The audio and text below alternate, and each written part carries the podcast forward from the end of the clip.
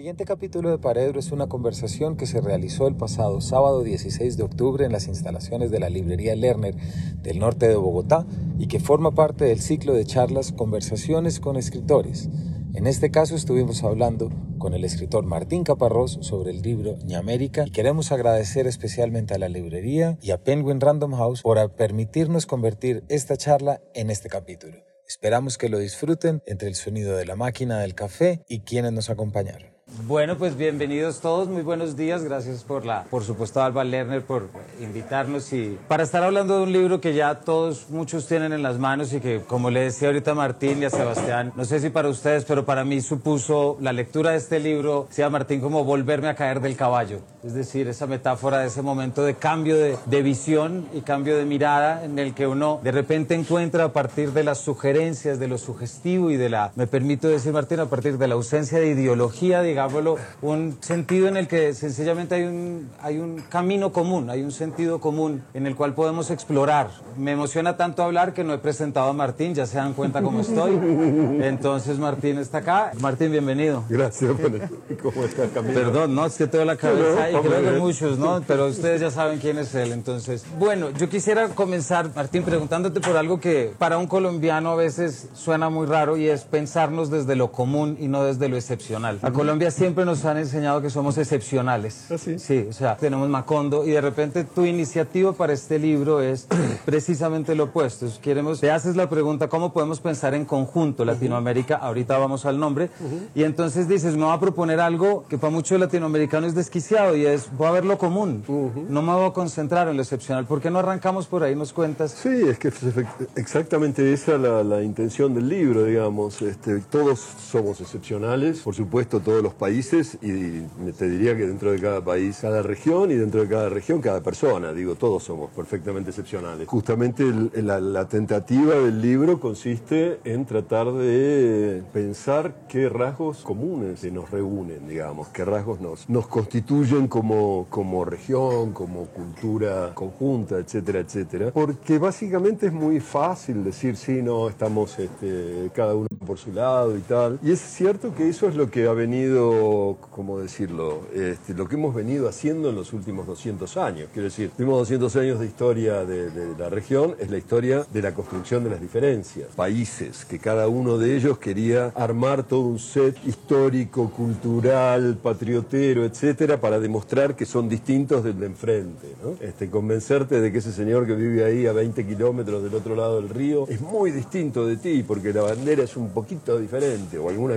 tontería por el estilo. Ese es un trabajo trabajo, ese es el trabajo que ha hecho, en general, que han hecho la mayor parte de nuestras élites durante todo este periodo, pero más allá de eso hay un sustrato común que nos, que nos uh, une seriamente. Y para empezar, el tema del idioma. Es una tontería, pero no hay ninguna otra región en el mundo donde haya 20 países que hablen el mismo idioma. Cito últimamente mucho el caso de la India, que es el, el opuesto simétrico. Es un solo país que habla 20 idiomas. Nosotros somos 20 países que hablamos un idioma. Y hablar un idioma no es solo hablarlo, es compartir una historia, una cultura, una religión, en fin, cosas que nos gustan más o menos, pero que están ahí. Entonces, efectivamente, el trabajo que me planteé cuando pensé en, en hacer este libro era el de encontrar los rasgos comunes, muchos de los cuales, como decía recién, no son para jactarnos demasiado, no. pero bueno, hay que pensarlo. ¿no? Pues ya que hablas, Martín, y, lo, y, y ya lo introduces, son 20 países que hablan una misma lengua, 400 millones de personas que hablan la misma lengua. Uh -huh. Quisiera preguntarte por, la, por el título, yeah. porque es que el título nos instala completamente en la lengua, ¿cierto? Yeah. Es decir, sí, nos, nos, pone sí. como ese. Y para aquellos que de pronto no lo han leído, porque yo sé que más de uno habrá pasado y habrá leído Ñamérica,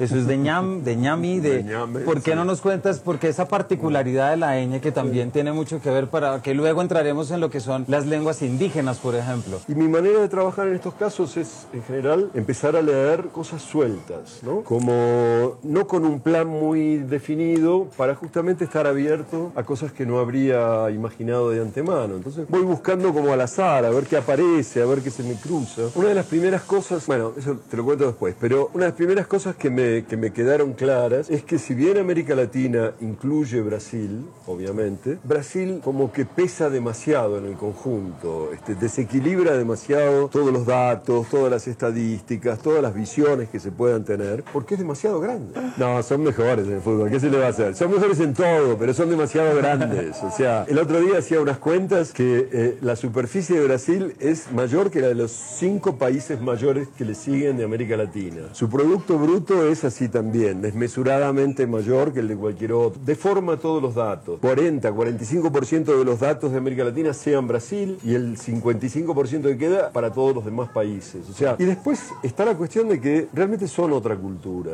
Este, por más que, bueno, por más que, que queramos acercarnos, hablamos otro idioma, pensamos un poco distinto, venimos de una historia muy diferente y no hay la misma facilidad de contacto que sí hay entre los que sí hablamos el mismo idioma. Es una perogrullada, pero es así. Entonces dije, bueno, para hablar de América Latina sin Brasil, lo decidí. Dije, voy a sacar a Brasil de la ecuación, voy a hablar de ese fenómeno extraordinario de 20 países que hablan el mismo idioma, pero me faltaba un nombre, porque yo digo por ahí, Hispanoamérica es una palabra que solamente se dice por dinero. O sea, nadie dice Hispanoamérica gratis. Para decir Hispanoamérica tienes que ser locutor de un acto oficial o vicesecretario de comercio de no sé qué. No se dice Hispanoamérica gratis ni impunemente. Entonces no me gustaba. Esa que es la palabra que se ha usado siempre para esto. Y bueno, seguí buscando y en un momento llegué a esta conclusión, que es que si lo que nos une es el castellano y si al castellano lo representa de algún modo la ñ, porque es el único idioma que la tiene, ¿por qué no tratar de incluir la ñ dentro de la noción de América? Bueno, de ahí salió este engendro de ñamérica. ¿Qué va a ser? Bueno, y además de esto, Martín, quisiera quedarme antes de seguir con la siguiente pregunta, pero cuando tú piensas en este libro en San Salvador, eh, de repente empiezas a organizar los textos, porque este libro no se escribe de la noche a la mañana, evidentemente. Hay un mm. tema que me gustaría preguntarte, tú mencionas, hay textos de este libro que tienen un año, hay otros que tienen 30.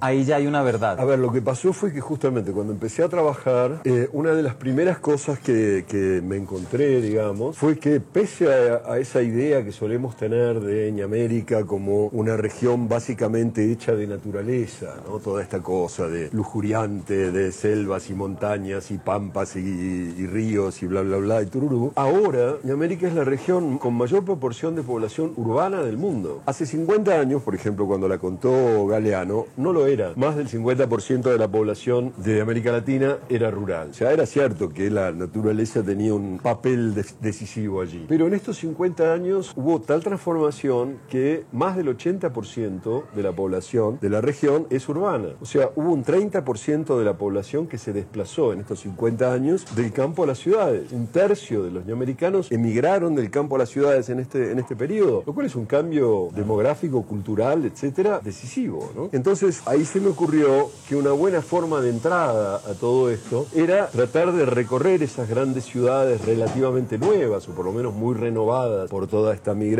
a ver cómo eran y a partir de ahí pensar el resto. ¿no? Los textos, digamos, como un poco el eje del libro es este recorrido por las ciudades. Pero además hay otro eje que se va como imbricando, digamos, este, con, con este primero, que es el de los temas comunes, los problemas comunes. Y en esa zona de los problemas comunes decidí que iba a utilizar fragmentos de cosas que he venido escribiendo sobre la región desde hace 30 años, porque me parecía que valía la pena usarlos, porque eran miradas que vengo teniendo desde, desde hace todo ese tiempo que me servían para, para, para seguir contando las cosas. Entonces, efectivamente, hay textos que tienen literalmente 30 años. El primero, el más antiguo, del cual incluí un fragmento, fue una vez que estuve en el 91, en el 91, sí, en la zona de Cochabamba, en Bolivia y del Chapare, porque quería escribir sobre los campesinos cocaleros de la Encontré, de absoluta casualidad, con el líder de esos campesinos cocaleros, que era un joven muy entusiasta que se llamaba Evo Morales. Y estuve charlando con él y tal, era un líder sindical campesino, quiero decir, no tenía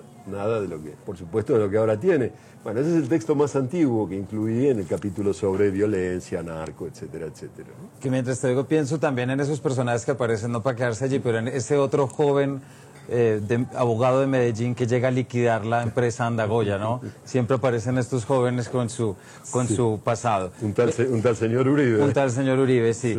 Como, como nos lo dice Martín, este libro está armado entre la crónica urbana de lo que es la nueva, que es la gran conclusión de lo que es esta nueva Oña América. Si queremos son, para quien aún no ha abierto el libro y está pensando hacerlo, crónicas de Ciudad de México, del Alto, de Bogotá, de Caracas, de La Habana, de Buenos Aires, de Miami, de Managua, pero intercalados, si se quiere con estos otros elementos comunes como pueden ser el continente, lo inquieto, lo partido, lo violento, lo creyente, lo maché, lo pop y lo real, cosas que estaremos ahorita abordando.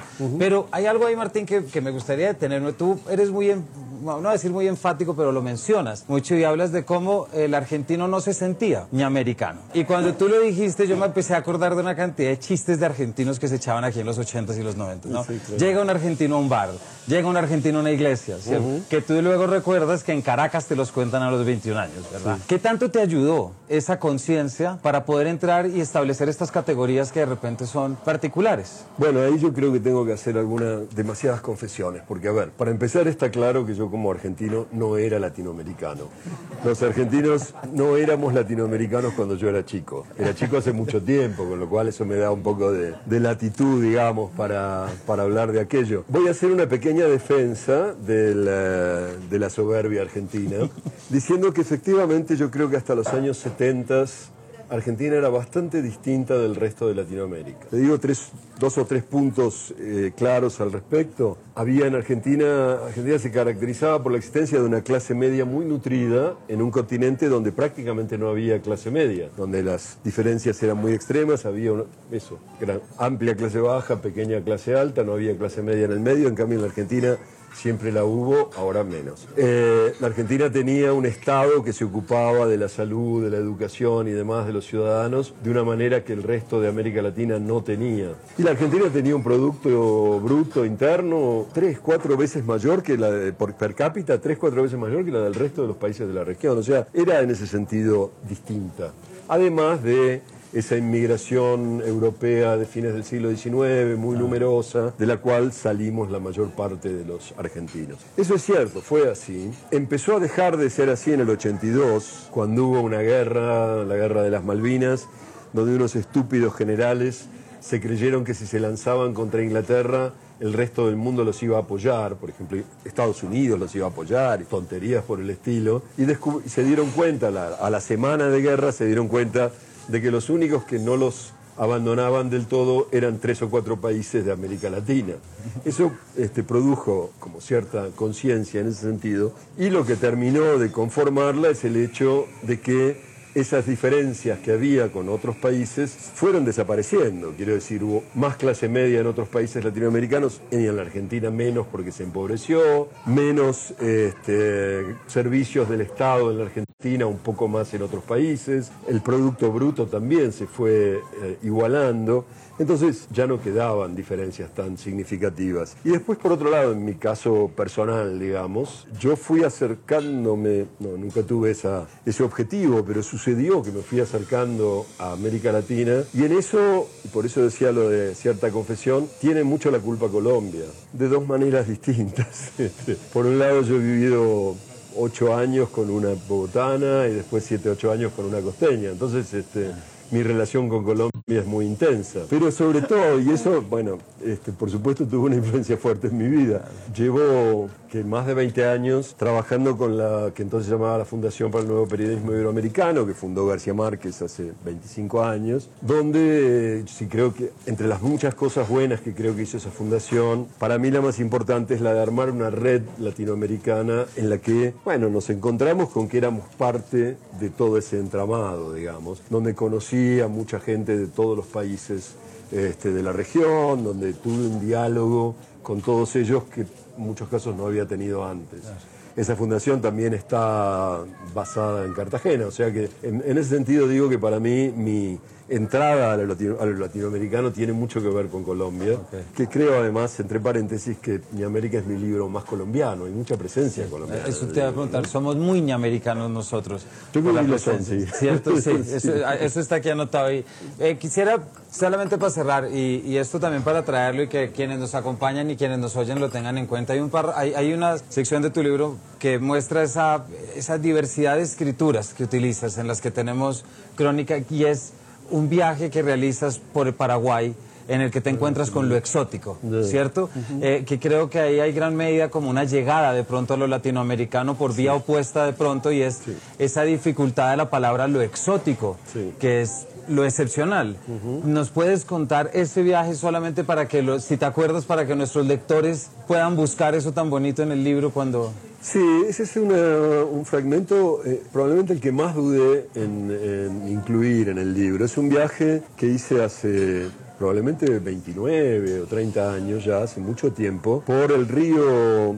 Eh, por el río Paraguay, Paraná, en fin, entre la ciudad de Asunción, la capital paraguaya, y eh, el Mato Grosso brasilero. Era un largo, un largo viaje por el río, río arriba, eran siete días, río arriba, por una zona que yo había imaginado una vez más llena de tucanes y, este, y no sé qué otros animales exóticos y plantas totalmente exuberantes y qué sé yo.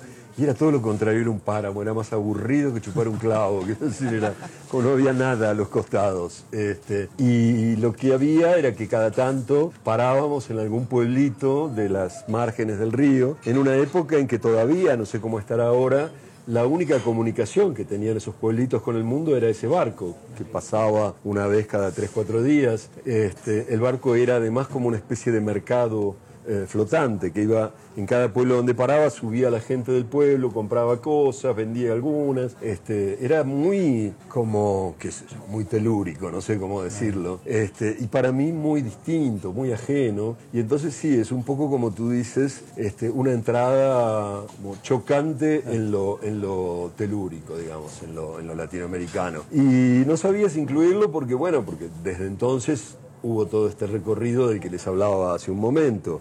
Pero me pareció que no estaba mal poner en escena esa, esa forma de ver lo ñamericano cuando la ves este, muy desde afuera, digamos, ¿no? Bueno, muy, muy desde afuera, pero con muchas ganas de estar, porque si no, no te vas al, al, Mato Grosso andar en barco, digamos, ¿no? Bueno, esas son páginas que recomendadas. Bueno, Martín, una vez arrancas ya a, establecer estos puntos en común para pensar en conjunto, eh, alertas al lector desde muy temprano en el libro y le dices que nuestra forma de racismo es sutil y es brutal.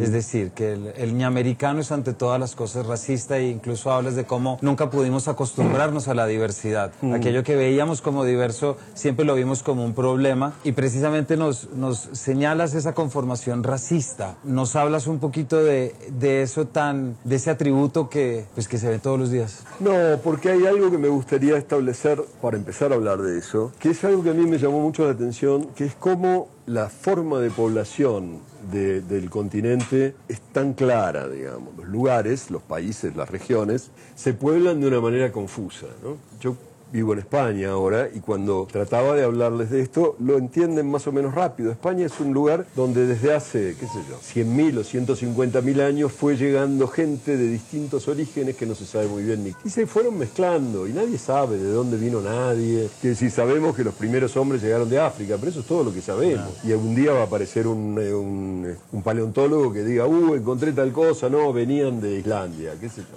Digo, sabemos muy poco y después son todas olas que se fueron mezclando que eran este, lo otro, vinieron los romanos, los celtas, los iberos, los godos, los árabes, los estos, los otros, todo se fue mezclando, bueno, no, no hay mucha idea. En mi América, en cambio, o en América en general, está muy claro cómo nos poblamos, digamos. ¿Quiénes, ¿Qué somos? ¿Quiénes somos? Vino una primera ola hace 20.000 años, cruzó el estrecho de Bering, que estaba congelado, gente que venía de Asia Central, de Siberia, por ahí, y que se fueron distribuyendo poco a poco por, por todo el continente. Entonces caminaban, no sabían, obviamente, dónde estaban. Iban caminando buscando, no sé, un río donde hubiera buen pescado, un valle donde hubiera un poquito de, caza o lo que fuera. Y lo curioso es que después el estrecho de Bering se derritió y durante 15.000 años no vino más nadie decir, por, por lo menos 15.000 años. Entonces fue una, una, zona cerrada, no había habido nadie, llegó, llegó esta gente, después no llegó más nadie, hasta que en el 1500 llegaron estos pocos miles de españoles, ocuparon militarmente la región. ¿no? Después, en el siglo XVI, XVII, digamos, estos españoles trajeron por la fuerza africanos para hacerlos trabajar como esclavos, esa es la tercera ola. La cuarta ola es esta de que llegó sobre todo al sur del continente, fines del 19, principio del siglo XX, que son europeos pobres que venían a buscarse la vida por aquí, que parece más localizada, pero cuantitativamente es la mayor. O sea, es donde más gente llegó con mucha diferencia. Y ya, es decir, no hay más. Entonces está clarísimo de dónde venimos. Y dentro de ese contexto está claro que los que llegaron en el 1500 y conquistaron y todo este debate que ahora hay, que, en fin, si quieren podemos este, tratar de, de abundar en él, establecieron un poder que estaba basado en la diferencia de racial. Estaba muy claro que el poder lo tenían los que eran blancos. Ya no, no había, había blancos con más poder y con menos poder, pero el poder era básicamente de los, de los europeos. Entonces el tema de la raza fue muy claro y más todavía después trajeron otra raza que tenía menos poder todavía o parecido que los habían estado aquí, pero probablemente menos porque venían como, como mercadería, eran, eran gente que se vendía y que se compraba. Entonces, al principio de la conformación de nuestras sociedades, el racismo era la manera en que se pensaba esa sociedad. Estaba clarísimo. Los últimos 300, 400 años esto consistió en que todo eso se fue mezclando un poco. Poco tanto, pero se fue mezclando un poco. Entonces, a la medida en que se fue mezclando, ese racismo que estaba tan claro se hizo más confuso. No estaba ya del todo claro. Y más después de la independencia cuando algunos criollos empezaron a tener poder, eh, más poder, bla, bla, bla. Entonces este, se armó todo este sistema de castas complejísimo durante la colonia que después supuestamente se abolió, pero se siguió pensando. Y por eso digo que es un racismo que ahora es más sutil y más brutal. Porque bueno, ya no está claro como al principio, pero al mismo tiempo los que se benefician de él tratan de seguir poniéndolo en, en acción para seguir beneficiando. Entonces, para eso tiene que ser más brutal porque no está tan claro. Es más fácil cuando está más claro. Si, que yo, en África, un colono francés sabe que si es francés y el otro es negro, está clarísimo, digamos, ¿no? En nuestros países, por suerte, ya no está así de claro. Entonces, eso los obliga, de algún modo, los obliga, no estoy justificando nada, hace que sean más brutales para tratar de sostener eso que se va disolviendo. En fin, es una historia. Y hay otros capítulos que ahorita si alcanzamos, los que van estableciendo ese componente creyente, luego lo católico frente a lo machista y cómo una, la, iglesia puede tener, de verdad, alguna manera con lo que es el tráfico sexual actual, digámoslo, no mm. obviamente directo, pero sí. Hay, hay dos palabras que tú, que tú resaltas, dos verbos, palabras que resaltas de, y que por supuesto aprovecharte en Bogotá y Colombia para hablar sobre esto, porque tú resaltas dos verbos entre muchos colombianos que parece que sintetizan muy bien lo que somos, racistas, clasistas y por el otro lado creativos con el lenguaje, mm. que es igualado y por debajear. Mm. Que tú lo resaltas como esos dos verbos y uno siempre, tiene, que es como sintetiza mucho, es decir, esos dos intentos de usted no va a poder ser lo que quiere. Usted está condenado a no ascender, a no subir. Sí, tiene que ver con esto que decíamos recién, con esa tentativa este, así como muy brutal, una vez más, de mantener cierto statu quo. Quiero decir, la palabra igualado es extraordinaria. Yo no la podía creer cuando la escuché por primera vez. Eso sí es una exclusividad colombiana. Yo no la he escuchado en ningún otro país de, habla castellana y, y, he andado bastante, ¿no? Pero que alguien pueda llamar a otro igualado, en el sentido de que está tratando de igualarse y no tiene legitimidad para hacerlo, es muy extremo como forma de sostener eh, la conservación de las diferencias sociales a, cualquier precio, ¿no? Y que se pueda decir eso, que, porque muchas veces se intenta, pero se intenta calladito, ¿no? Este, sin, por lo menos, con cierto pudor. Pero poder este, llamar a alguien, usted es un igualado, usted es alguien que está tratando de ser lo que no va a poder ser y tratando de igualarse a los que no son como usted, es muy fuerte. muy fuerte. Este, yo no lo podía creer cuando la aprendí. Y después lo de por debajar es un poco un epifenómeno de lo mismo. Pero a mí igualado me gusta más que ninguna otra porque como, es un disparate. bueno, como pueden ver, y ya Martín nos lo había dicho, Colombia es tremendamente ñamericana. Es decir, sus páginas aparecen. Quiero leer un parrafito muy pequeño que está en la página 273, porque complementa un poco lo que acabas de decir. ¿Qué será? Colombia, siempre Colombia, la gran productora de mitos ñamericanos. Si hace medio siglo le dio formas al continente lujurioso, desdichado, mágico, después se la dio al continente narco despiadado y ahora al continente reggaetón caliente. Argentina produce personajes, México realidades, Colombia Conceptos, gran usina de clichés, de realidades paralelas y de muletas para verlas, caldito de Ñamérica. Quisiera que habláramos también, Martín, ya, porque nos quedan 15 minutos, 20, mm. eh, el cambio que ya nos traes con los 300 años de, la conquista y las 20 independencias, pero de la importancia y de la relevancia de los movimientos identitarios que estamos teniendo en este momento y tú hablas de cómo el feminismo mm. puede ser uno de esos movimientos que más poder pueden tener, pero tienes una frase que es tan certera como cierta y triste, digámoslo, y es que los movimientos identitarios son movimientos que usan la imaginación de una época sin imaginación. Sí, yo digo eso, que son, que son como la imaginación de una época sin imaginación. Yo en esa zona del libro, digamos, donde trato de, de censar un poco cómo está la, la política de la región, hay muchas cosas, si quieren después hablamos de alguna otra, pero una de las cosas que aparecen es la comprobación de que probablemente los movimientos feministas son los que más, los que mejor se han organizado en los últimos años y los que más cosas han obtenido en los últimos años. Este, y, lo digo además, creo que lo pongo en el libro con bastante conocimiento de causa, mi madre es una... Este, líder feminista en la Argentina, este, la he, he, seguido muy de cerca todo su, todo su combate, digamos, desde hace 40 años, por lo menos. Y me da mucho gusto decirlo, por eso lo digo ahora que parece que no viniera a cuento, pero me da gusto decirlo. Ella fue como un presidenta de la asociación que peleaba por el aborto en la Argentina y hace poco salió la ley del aborto, el, el año pasado. Y yo le decía que lo que había hecho estaba en contra de todas nuestras tradiciones, de la familia y de la izquierda. Porque si algo tenemos claro en la familia y en la izquierda es que lo que uno quiere no se consigue. Y ella, lo había, ella, ella y las suyas, digamos, lo habían conseguido. Yo decía, pero estás totalmente, eres, sos una traidora, eso de conseguir cosas. Efectivamente creo que el feminismo es en estos últimos años el movimiento que más ha conseguido y que mejor ha, se ha organizado y ha, y ha agitado en, en, en América. Pero decía también que es como otros movimientos identitarios, la imaginación de una época sin imaginación, porque a diferencia de otras formas de hacer política, los movimientos identitarios están basados en las características de sus integrantes, en aquello que sus integrantes querrían ser, sino en lo que son, de dónde vienen. Digo, una, uno es mujer o es este, indígena o es este, gay, puede ser, o lo que, ese tipo de cosas ese tipo de movimientos identitarios, digamos, frente a movimientos que durante décadas lo que hacían era que más allá de lo que eras, lo importante era lo que querías ser. Este, y se formaban a partir de ese proyecto, no a partir de esa realidad que es la identidad, digamos. En ese sentido decía que son la imaginación de una época claro. sin imaginación. Me parece que es algo que se puede discutir, que vale la pena pensar, pero que este, está ahí como, como un dato de la época, una época en la que como con cierto desarrollo hacia al final del libro, me parece que lo decisivo es que no tenemos un proyecto de futuro. Y es algo que no solo pasa en América, pasa en todo el mundo en este momento, pero aquí pasa de una manera quizás más intensa porque las urgencias son mayores que en otros lugares. ¿no?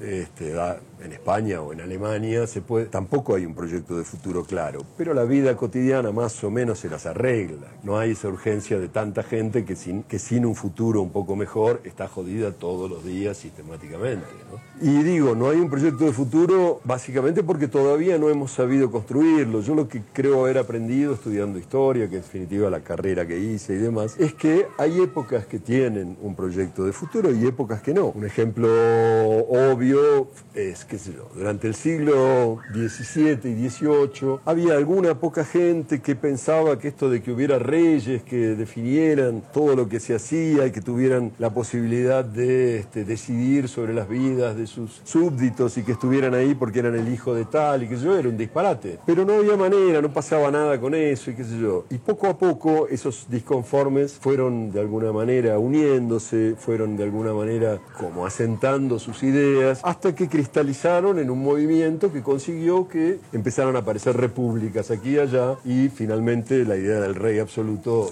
desapareció. De algún modo lo mismo pasa en la segunda parte del 19, principio del siglo XX, con la idea de igualdad, socialismo y demás, etcétera. Pues de que esa idea en muchos casos, o en la mayoría de los casos, hubiera fracasado, estamos sin una idea de recambio, sin un proyecto de recambio para el futuro. Y eso es algo que se va haciendo poco a poco. No es que de pronto uno dice, eh, quiero... No, muchas cosas van pasando, muchos pequeños focos se van encendiendo y de algún modo, en algún momento, eso cristaliza en una idea que hace que suficiente gente quiera ponerse en marcha para realizarla. ¿no? Eso todavía no ha sucedido en este periodo. Claro, sucede en tiempos históricos. Los tiempos históricos son largos para las personas. ¿no? Esto puede tardar 30, 40 años. En tiempo histórico no es nada de nada. Pero muchos de nosotros no vamos a estar acá para aplaudir. Entonces es una pena, pero me parece que es así. Y eso, digo, tiene mucho que ver con este momento en el cual entonces no vemos el futuro como promesa, sino como amenaza. Como no, no sabemos qué queremos para el futuro, lo que vemos en el futuro es lo que tememos, quiero decir, la amenaza ecológica, la amenaza política, la amenaza demográfica, toda una serie de amenazas que hacen que le tengamos miedo. Me parece que esta es un poco la situación este, y que por supuesto cuando consigamos cristalizar, como decía, de algún modo esa idea de futuro que, nos, que queramos construir, eso, los movimientos van a ir más allá de la identidad y van a estar basados en esa idea de futuro. Martín, precisamente tú al final de las conclusiones, aunque eres muy claro al decir que tú no vienes a proponer un modelo nuevo, tú vienes a hacerte preguntas, pero al final de los espacios que sí hablas es la falta de planes sobre el futuro y de claridad. Mm. Y que hasta que no tengamos un plano claro vamos a tener muchos estallidos, que es exactamente lo que ha pasado. Eso es lo que defines a nivel macro, pero también a nivel micro lo llevas al territorio en el que es una conclusión muy dura y, yo creo que eh, puede ser especialmente sensible en este país, que ha sido la incapacidad eh, dejar de sentirnos como víctimas, ¿cierto? Es decir, la víctima es aquel, y esto lo digo con el más grande respeto, por supuesto, pero la víctima es aquel que no tiene un proyecto futuro, porque no ha podido transformar, la rabia no ha podido transformar. Eso a mí particularmente fueron unas páginas que me, que me abrieron mucho los ojos, me tumbaron más del caballo. No sé si quieres contarnos algo sobre eso o... Bueno, sobre el tema del estallido yo creo que justamente eh, estamos en eso que yo creo que llamaba por ahí eh, la lógica del estallido, porque por supuesto hay mucha mucha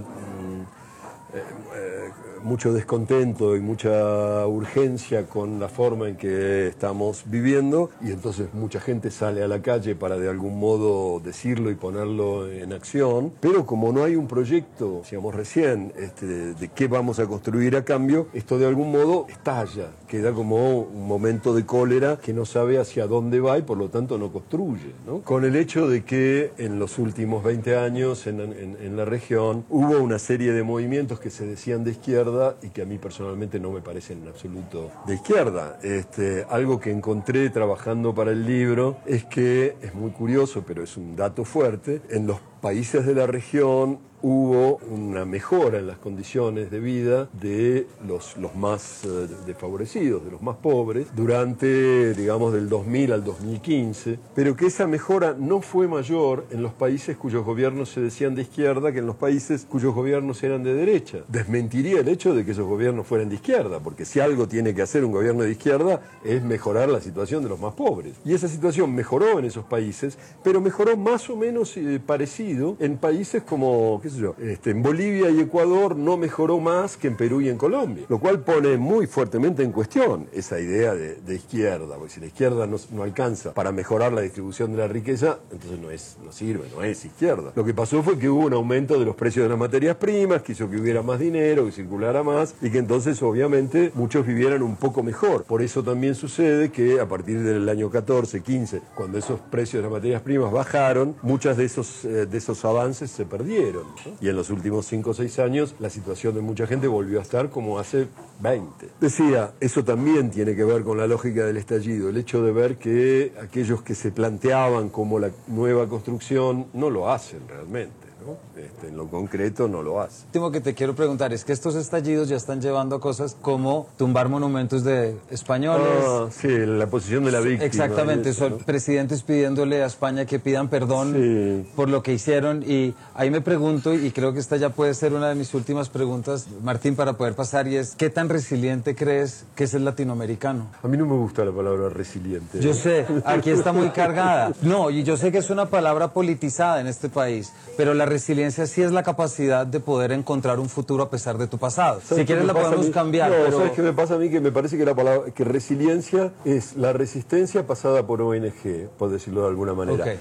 O, por, o por, por eh, ONU, sería más bien por ONU. Okay. Este, resiliencia, resistencia pasada por ONU. Cuando no quieren decir resistencia porque les parece un poco demasiado brusco, demasiado violento, dicen resiliencia. Y al final, si te pones a buscar la definición en el diccionario, es la misma pero no queda tan, este, no queda tan brutal. Entonces decimos resiliencia. Palabra, es muy linda la palabra resistencia. Porque hay que resistir. Porque está muy, además porque está muy, muy mezclada con la historia de las resistencias en el mundo, la resistencia francesa, otras resistencias, que fueron lo más digno que hicieron ciertos pueblos contra ciertas este, contra atropellos muy brutales. ¿no? Este, en la Argentina también se hablaba de la resistencia en los años 50, 60, cuando había gobiernos militares. Bueno, es como una palabra que a mí me, cuya carga me gusta. En cambio, resiliencia se puede escribir así, digamos. ¿no? me gusta. Y está toda esta cosa que tú decías de, de ponerse como un poco eso, en la posición de la víctima, y que es una posición este, que puede ser productiva cuando es el punto de partida para otra cosa. ¿no? Pero cuando te quedas en ella y no paras de lamentarte de todo lo que te hacen, y qué malos que son, y cómo te joden, y cómo no sirve para nada más que para la conmiseración y para decir, ay, pobrecito yo, pobrecita yo, porque no sé qué, porque no sé cuánto. Y que en muchos casos lo estamos haciendo. ¿no? El tema de, de estos reclamos eh, tardíos este, sobre la conquista y todo eso también, me parece que es como clásico, clásico flamear nacionalista que trata de, de desviar la atención hacia otro lado. ¿no? Es cierto, la conquista fue espantosa, quiero decir, hubo este, en, un siglo un 80% probablemente, se discute, entre un 70 y un 90% de la población de América entonces murió en ese siglo. Por supuesto, en gran parte por enfermedades contra las que aquí no había anticuerpos, pero también por, por violencia directa o por explotación enorme ¿no? de, la, de la gente que aquí estaba. Entonces, efectivamente, fue un genocidio espantoso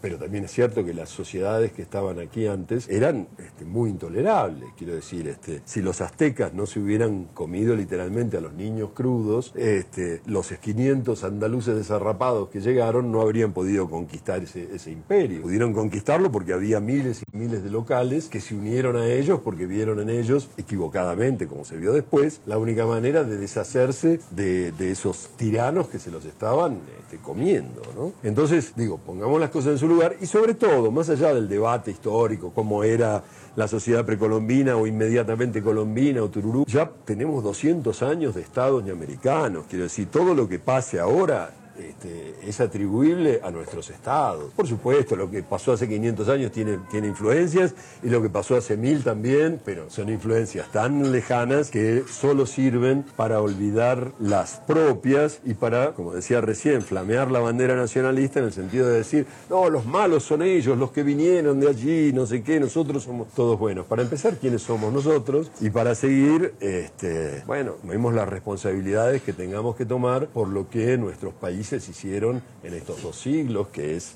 lo decisivo, lo que define nuestras sociedades. Martín, muchísimas gracias. Como vieron, hay mucho territorio, nos faltaron muchas páginas incluso por referirnos, pero que sea este una invitación. Martín, muchísimas gracias y muchísimas gracias a ustedes.